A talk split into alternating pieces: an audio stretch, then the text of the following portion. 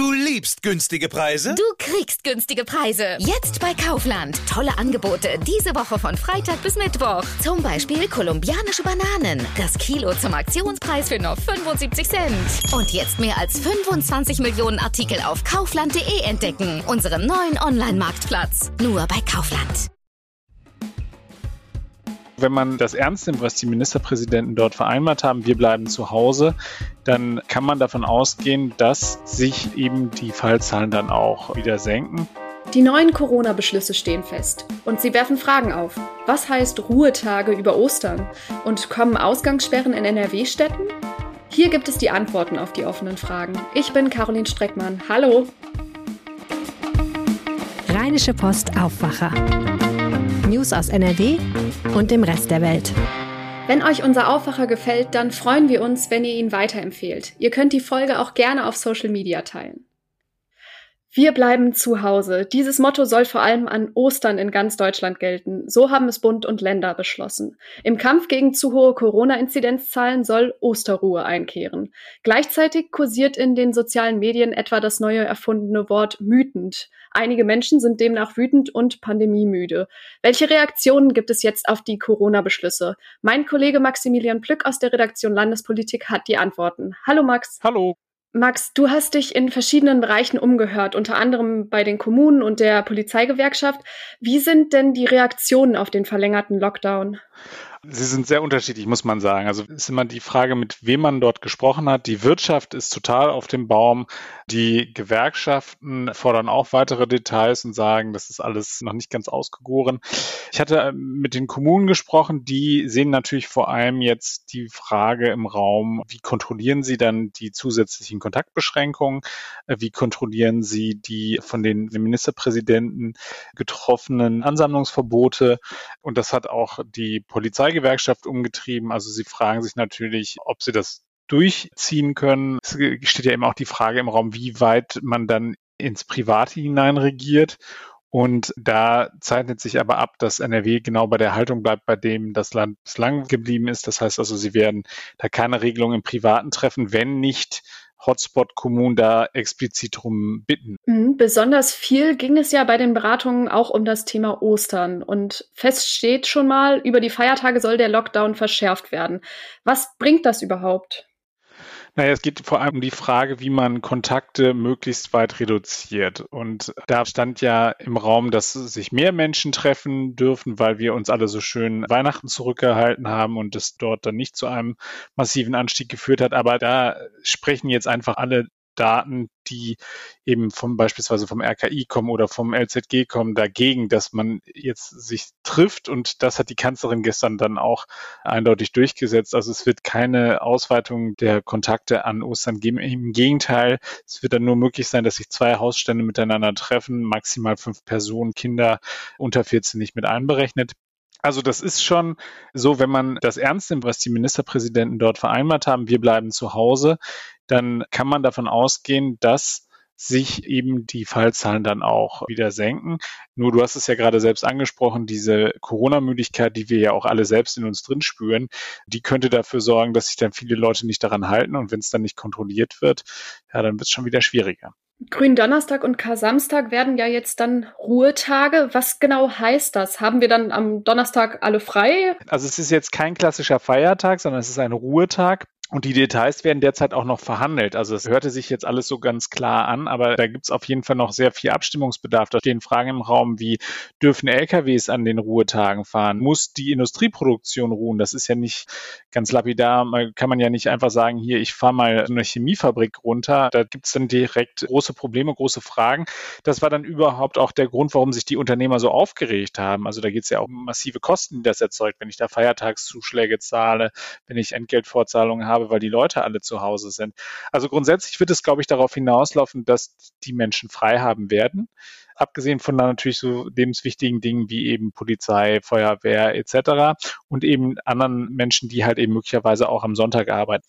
Aber diese Details werden jetzt derzeit abgesprochen zwischen den Chefs der Staatskanzleien, zwischen dem Bundesinnenministerium und das Bundesgesundheitsministerium ist auch beteiligt. Am Kasamstag dürfen die Supermärkte und Discounter öffnen, am Gründonnerstag bleibt eben alles zu.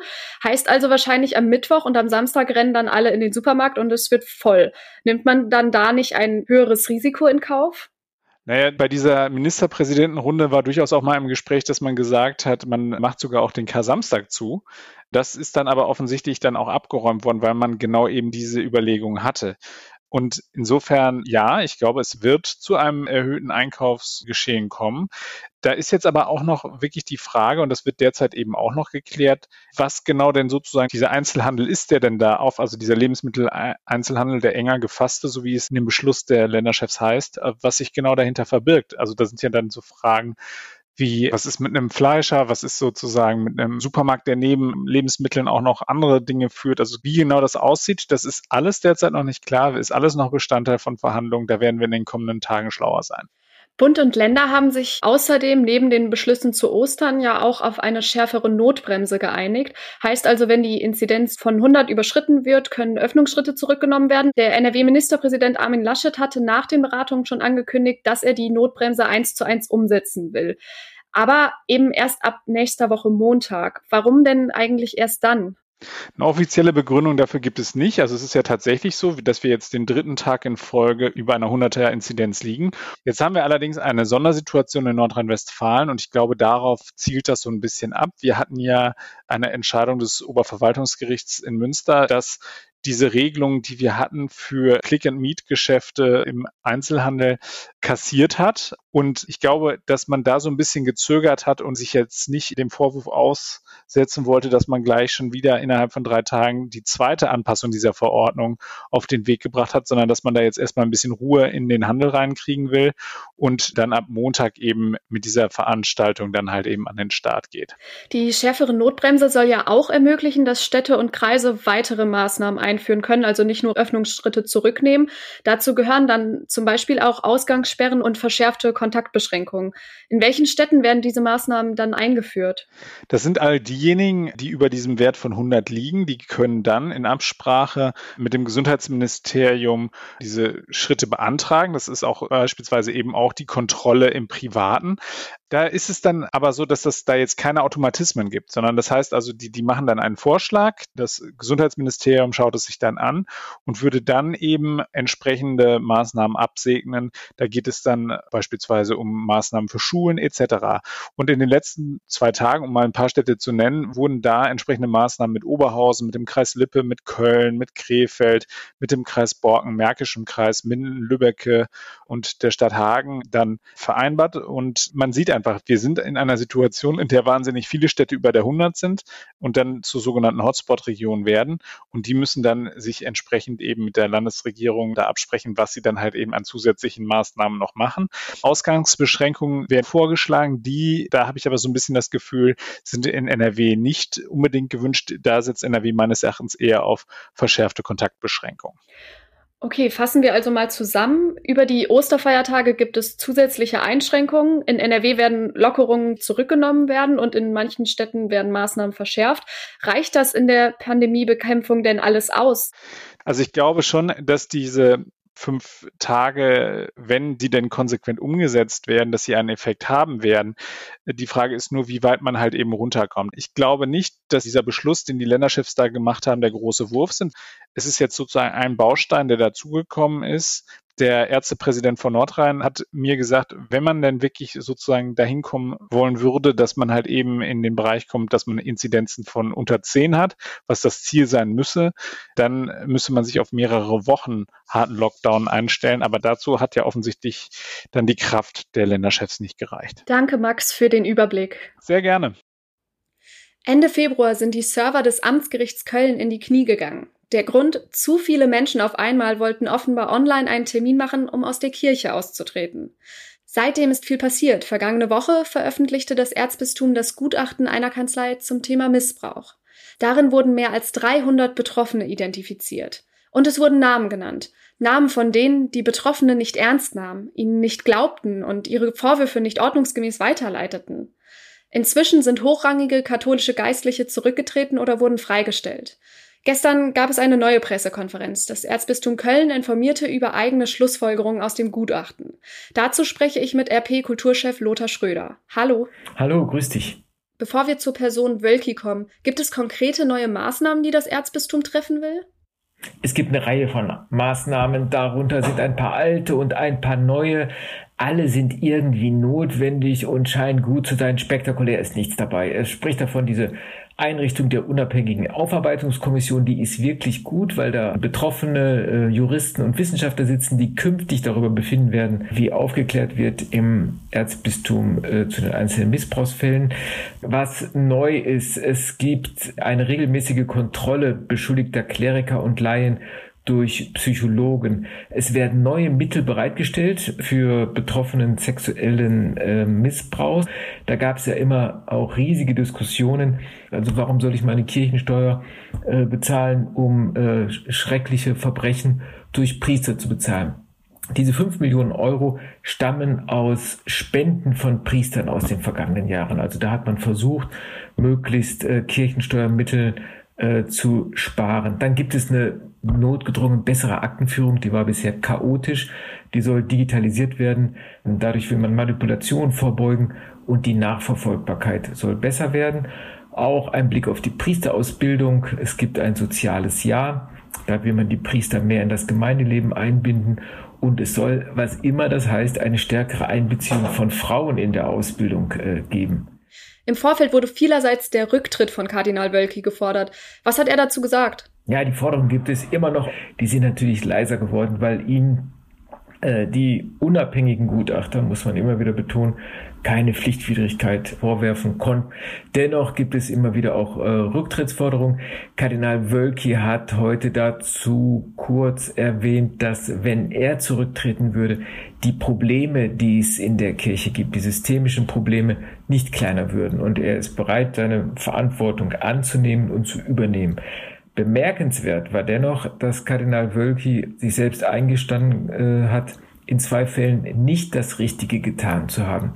Er hat zwar keine Pflicht verletzt, aber er hat sich gefragt, ob er in zwei Fällen richtig gehandelt hat. Und einer der beiden Fälle ist der besagte Fall des Düsseldorfer Pfarrers O, sein väterlicher Freund. Diesen Missbrauchsfall hat er nicht nach Rom und nicht der Staatsanwaltschaft gemeldet, weil zu dem Zeitpunkt, als er damit konfrontiert war, der Pfarrer, der mittlerweile auch verstorben ist, nicht mehr vernehmungsfähig war. Er musste den Fall nicht nach Rom melden. Heute hat er gesagt, er hätte es tun können und nach einer kurzen Pause hat er gesagt, er hätte es auch tun sollen. Ähm, dazu kommt noch ein zweiter Fall, wo Rom gesagt hat, ähm, der Fall sei nicht meldepflichtig. Auch da hat Wölke gesagt, er hätte es trotzdem tun müssen. Zu beiden Fällen nannte er dann selbstkritisch, es seien, Zitat, beschämende Beispiele seiner eigenen Unzulänglichkeit. Zum Schluss deine Einschätzung. Wie werden die Katholiken die Ankündigungen des Erzbistums aufnehmen? Wird das die Stimmung wenden und die Austrittswelle vielleicht stoppen? Nein, es wird so weitergehen wie bisher. Man bemüht sich um, um Aufarbeitung der Missbrauchsfälle. Das muss man einfach anerkennen. Ähm, die Diskussion um äh, die Bistumsleitung wird weiter anhalten und auch die Spaltung im Erzbistum wird, wenn überhaupt, so schnell nicht überwunden werden. Ruhe wird im Erzbistum, fürchte ich, so schnell nicht einkehren. Danke, Lothar Schröder. Ja, vielen Dank für die Fragen. Und das wird heute noch wichtig. Die Ergebnisse der Bund-Länder-Konferenz beschäftigen am Vormittag den NRW-Landtag.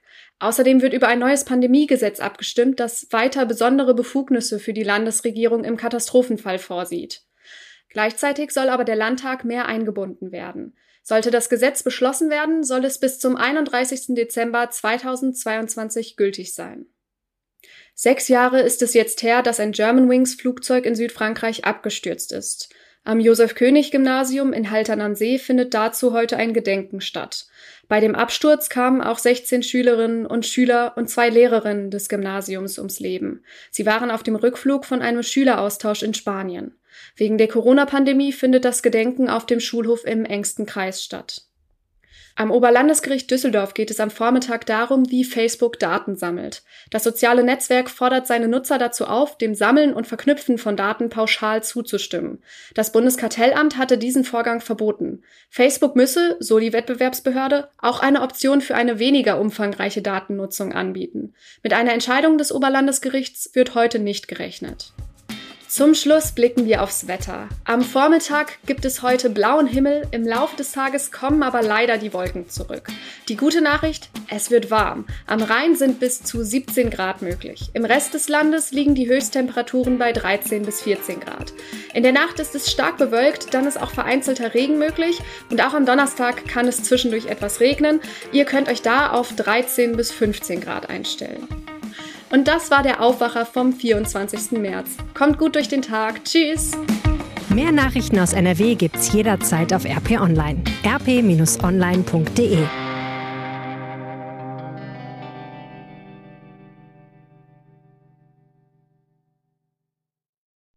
Du liebst günstige Preise? Du kriegst günstige Preise. Jetzt bei Kaufland. Tolle Angebote diese Woche von Freitag bis Mittwoch. Zum Beispiel kolumbianische Bananen. Das Kilo zum Aktionspreis für nur 75 Cent. Und jetzt mehr als 25 Millionen Artikel auf kaufland.de entdecken. Unseren neuen Online-Marktplatz. Nur bei Kaufland.